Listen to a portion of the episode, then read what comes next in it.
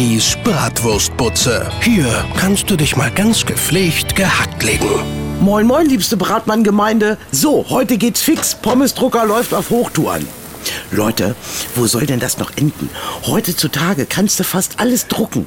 Ja, meine Freundin Rita will unbedingt so einen 3D-Drucker für Pfannkuchen haben. Rita sagt, haust du Teig rein, wählst eine Form aus, hast die Wahl zwischen Schmetterling, Astronaut oder sogar Eiffelturm, anstellen, los geht die Pfannkuchendruckerei.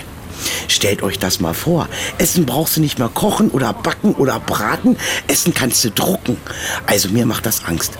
Kinders, da kriegt der Spruch, der Kerl für mich muss erst noch gebacken werden, eine hoffnungsvolle Bedeutung.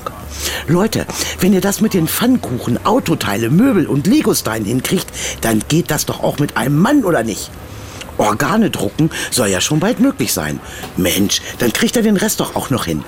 Und bitte vergesst nicht, die Feinheiten mitzuerforschen. Das rohe Mannsbild reicht nicht. Charaktereigenschaften sollten inklusive sein. Knöpfchen für einen Warmduscher oder Macho, Raucher oder Nichtraucher, Geschäftsführer oder Malocher. Sollte das klappen, dann könnt ihr mir so einen 3D-Mannsbilddrucker gleich auf die Bestellliste setzen. Ich gehe bei. Mein WhatsApp-Status des Tages. Mädels, will dein Männer wieder mucken? Lass uns in die Hände spucken und den Traummann selber drucken. Bibis Bratwurstbutze.